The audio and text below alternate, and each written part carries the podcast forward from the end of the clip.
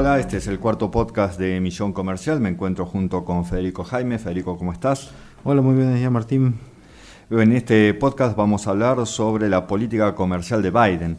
Recuerden que también tenemos el programa Misión Comercial, este programa de la licenciatura y de la maestría en comercio internacional, el cual pueden escuchar todos los días miércoles a las 9 horas por FM eh, Radio Ucasal. Eh, bueno, este análisis lo vamos a hacer a partir de publicaciones en el diario Lancaster, El Cronista, eh, también del diario Clarín y del diario Reforma de México. Y es que el 20 de enero Joe Biden asumió la presidencia de los Estados Unidos y con él un nuevo panorama económico se abre para el mundo. El cambio de conducción trasciende las fronteras del país norteamericano y al menos indirectamente golpeará la coyuntura argentina. Y es que Estados Unidos es el tercer socio comercial de la Argentina y el principal accionista del Fondo Monetario Internacional. Catherine Tai es la nueva representante comercial de Estados Unidos, que fue confirmada por el Senado el 16 de marzo de manera unánime, y estará encargada de implementar formalmente la política comercial de la administración de Biden, quien ya ha anunciado diferentes órdenes ejecutivas referentes al comercio y ahora tiene a la responsable de ejecutarlas. Tai es abogada con experiencia en políticas comerciales. Fue asesora demócrata del Comité de Medios y Árbitros de la Cámara de Representantes. Anteriormente también se desempeñó como la principal consejera del representante comercial de Estados Unidos de temas comerciales con China. Las opiniones y bueno, las opiniones de los legisladores al enterarse de su posible de su designación fueron muy favorables, por lo que se espera que no tenga problemas durante su gestión. La idea de Biden es implementar una política comercial centrada en el trabajador y no como se hacía en el pasado, que estaban centradas en las empresas exportadores, en los consumidores o la influencia geopolítica. Este nuevo enfoque hacia lo interno podría indicar una perspectiva de un mayor proteccionismo.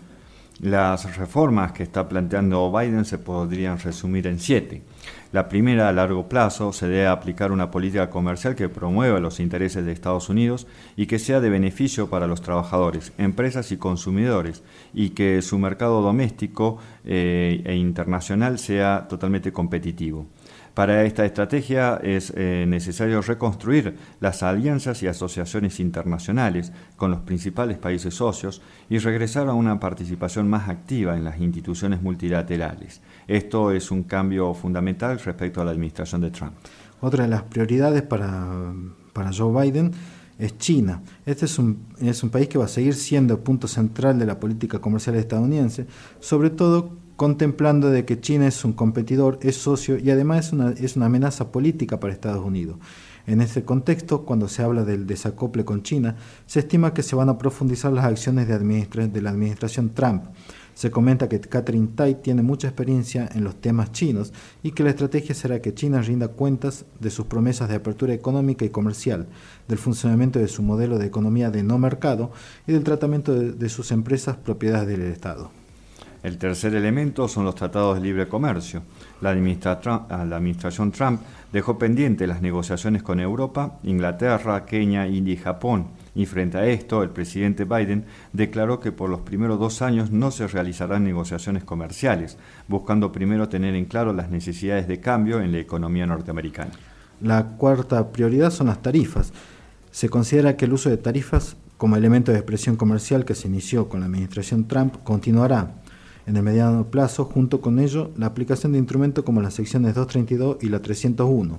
Por el momento se confirmó que las tarifas aplicadas al acero, al aluminio y a China se mantendrán, pero podrán ajustarse en el mediano plazo.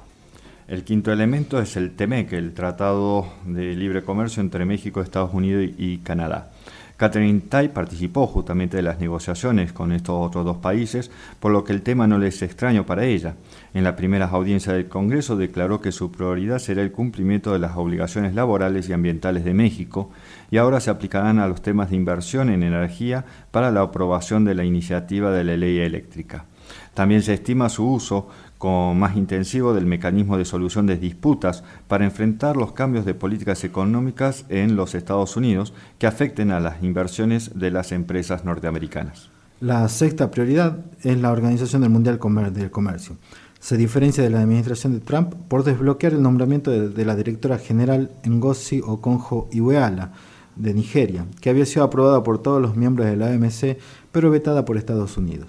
Los temas en la agenda, entre otros, son la reforma de la OMC, los mecanismos de solución de disputas, el órgano de apelación y el cumplimiento de las decisiones resultado de las disputas comerciales.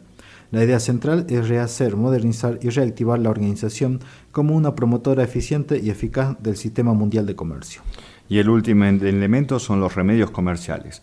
Los comentarios en este tema son reforzar la aplicación de medidas contra las prácticas desleales de comercio, sobre todo con el autoinicio de investigaciones por parte de la autoridad y no esperar a las quejas de las empresas. El objetivo final es nivelar el campo de juego para la industria norteamericana, lo que reforzará que este país siga siendo el principal país usuario de estos instrumentos, así como incluir los nuevos conceptos de comercio sujetos a remedios comerciales, como la circunvención de las cuotas por dumping o subsidios vía el procesamiento en terceros países, utilizar la manipulación del tipo de cambio para obtener una ventaja comercial y la aplicación reciente contra el sistema de emisiones de gases de efecto invernadero de la Unión Europea y declararlo como un subsidio sujeto a los impuestos compensatorios si las empresas que reciben créditos gratuitos por arriba del nivel de 42,2% de las emisiones de cada empresa siguen utilizándose. Muchas gracias.